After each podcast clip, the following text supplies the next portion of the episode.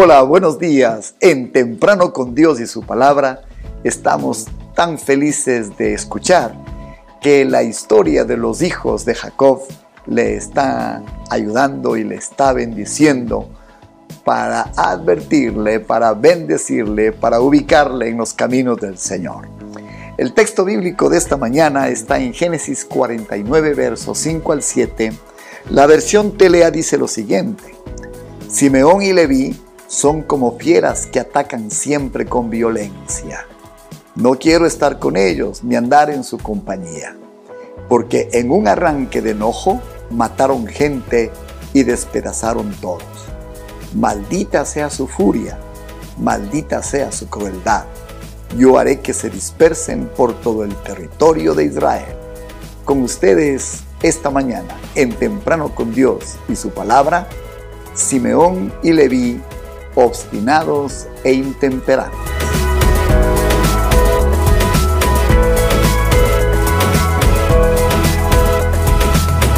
Iremos de asombro en asombro.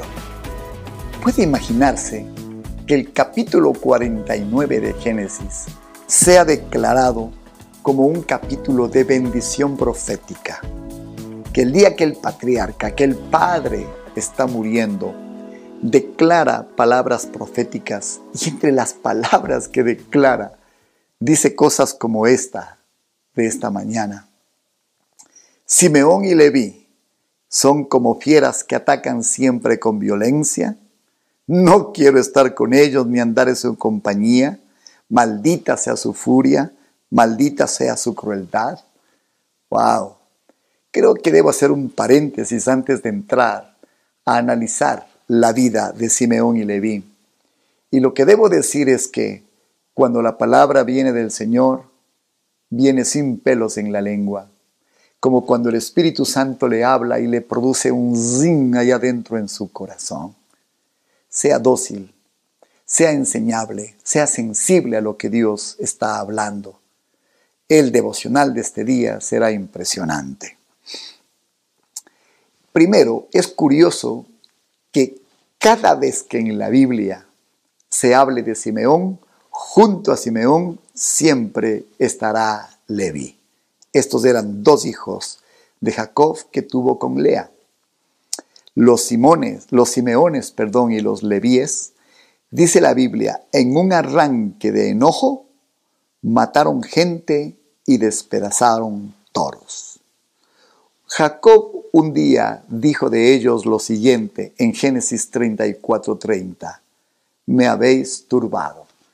¿Puede imaginar a un padre, hombre de Dios, diciendo de sus hijos, me habéis turbado? ¿Qué dice Dios de usted? Este mes bendecido, este mes de paz y descanso.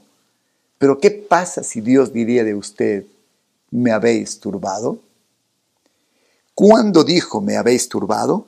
Exactamente en este acontecimiento en Génesis 34, 30, 31, que se describe así. Entonces dijo Jacob a Simeón y a Leví, mire, siempre juntos, me habéis turbado con hacerme abominable a los moradores de esta tierra, el cananeo y el fereceo y teniendo yo pocos hombres, se juntarán contra mí y me atacarán, y seré destruido yo y mi casa. Pero ellos respondieron, ¿había él de tratar a nuestra hermana como una ramera? Hmm. En un momento le explico cuál fue el acontecimiento. Pero Jacob está pensando en la palabra que Dios le ha dado. Jacob sabe y es responsable que no solamente debe cumplir el anhelo y el deseo del corazón de él. Dios le había prometido a su abuelo Abraham que haría una gran nación, que engrandecería su nombre. Y él estaba consciente que estaba en camino de trabajar por el cumplimiento de esa promesa generacional que había empezado allá con Abraham, que había sido continuada y celosamente guardada por Isaac y que ahora Jacob tenía como prioridad cumplirla. Sin embargo, esto fue amenazado por la acción de Simeón y de Leví.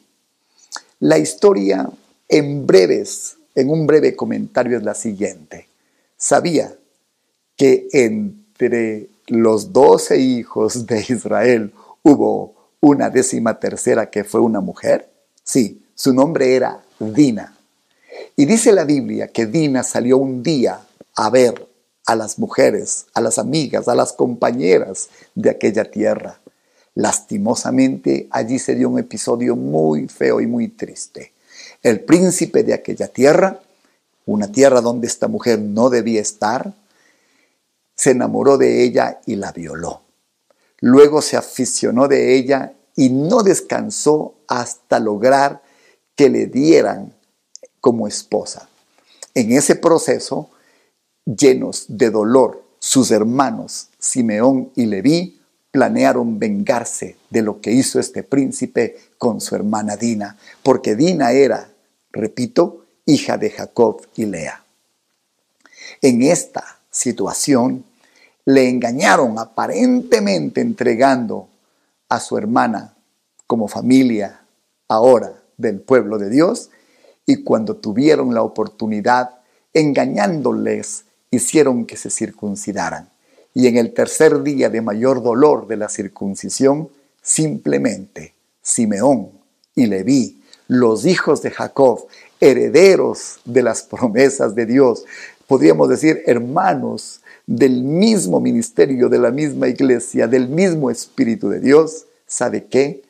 Sin la menor sin el menor rubor, mataron en una forma despiadada no solamente al príncipe, sino a todos los hombres de aquel lugar. Aún tomaron las cosas santas como era la circuncisión para poner en desventaja a sus enemigos y vengar lo que había hecho este príncipe con su hermana Dina. ¿Qué le parece? Usted quizás diga, yo actuaría igual, creo que lo hizo bien. Sin embargo, mire que el día que Jacob está muriendo, estos dos hijos reciben en la profecía final antes de morir de su padre una reprobación total a lo que ellos habían hecho. Esto nos deja algunas lecciones, porque este devocional se trata no de que sepa historia bíblica, sino que aprenda las lecciones que nos deja esa historia bíblica. Entonces, primero, es curioso que Simeón y Leví siempre aparecían y actuaban juntos. Su fuerza aparecía cuando estaban juntos. Así existen muchas personas en la casa de Dios que solas serían incapaces o de aportar o de causar dificultad, pero que cuando se juntan a alguien se vuelven hmm, fuertes, pero también peligrosos. Haga que su unidad es el primer consejo de esta mañana, sea para edificar y para construir, asóciese para bien. Lastimosamente algunos, como Simeón y Leví, se asocian para mal. Grave esto en su corazón. Los fines no necesariamente justifican los medios. ¿Sabe quién dijo que todo fin justifica los medios?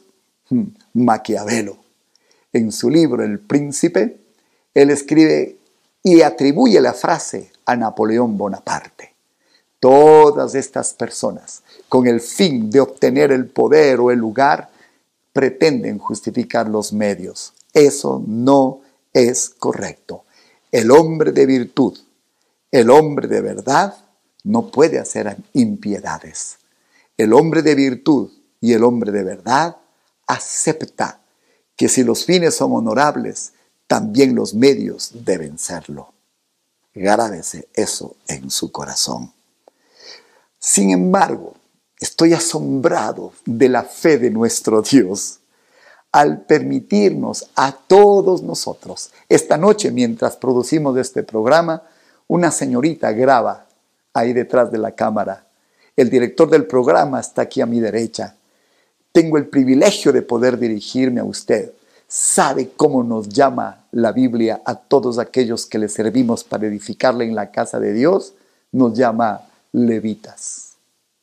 Mientras el padre de Leví le llamó a él y a su hermano fieras que atacan con violencia. Les llamó a gente de enojo que mata gente y despedaza animales. El Señor cuando piensa en Leví está pensando en gente que le servimos. Esto nos deja una seria advertencia.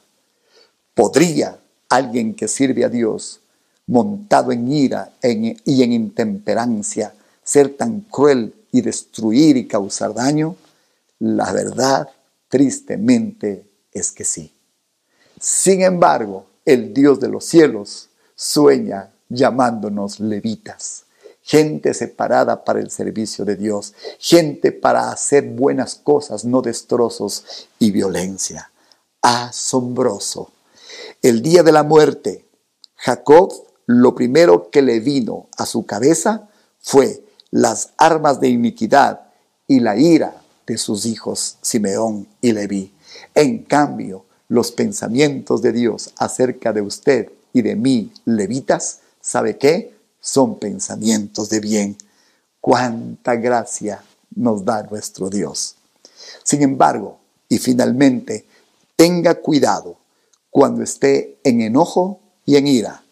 Ya son un gran error estos dos sentimientos, que si usted no los maneja, se convertirán, según lo que dice la Escritura, en furia y en crueldad. Manéjelos, refrénelos, o estos le descalificarán. Ayer con Rubén, hoy con Simeón y con Leví, en el día de la muerte del gran Jacob, solo hay malas noticias para los hijos de Jacob, para los hijos de Israel. Que el Señor le guarde de la impureza que Rubén no se guardó. Que el Señor nos guarde de la intemperancia, la ira, la crueldad y la violencia que nunca en el reino de, los cielos puede ser justificada, porque en uno u otro caso, como hemos aprendido y nos da temor de Dios, estos nos descalificarán. Que el Señor le esté enseñando algo es nuestra oración. Mañana nos vemos con estas lecciones de seria advertencia. Hasta entonces, es el mejor momento para hacer una oración. Señor, líbranos del mal. No nos dejes caer en tentación. No permitiremos que nuestra misma hermana, nuestra misma sangre, Dina, haga que actuemos con violencia y con furia, con crueldad líbranos Señor. Si esto hacemos, podríamos quedar descalificados. Señor, lo que más anhelamos es que tú tengas para nosotros palabras proféticas para bendición. Hoy te pedimos, examínanos y mira si en nosotros hay caminos de perversidad, como dijo el salmista. Ponemos en tus manos lo que estamos aprendiendo. Gracias Señor, examíname más y más, límpianos más y más de nuestro pecado. Amén y amén. Estamos en YouTube. Ahí usted encuentra un grupo de enseñanzas que hablan de la bondad, de la gracia del Señor, de los planes que tiene para nuestra vida. Ahí el Señor le anima, le levanta, pero como en estos devocionales de hoy, le advierte. Entre suscríbase, comparta con otras personas. Esta palabra está puesta para edificación. Creo que hoy Dios nos ha hablado. Que Dios bendiga lo que Él nos ha regalado en este día. Gracias por enviarnos sus donaciones y por ser parte de este ministerio.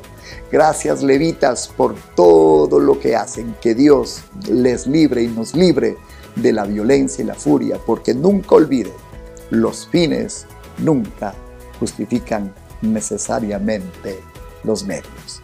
Hasta el día de mañana.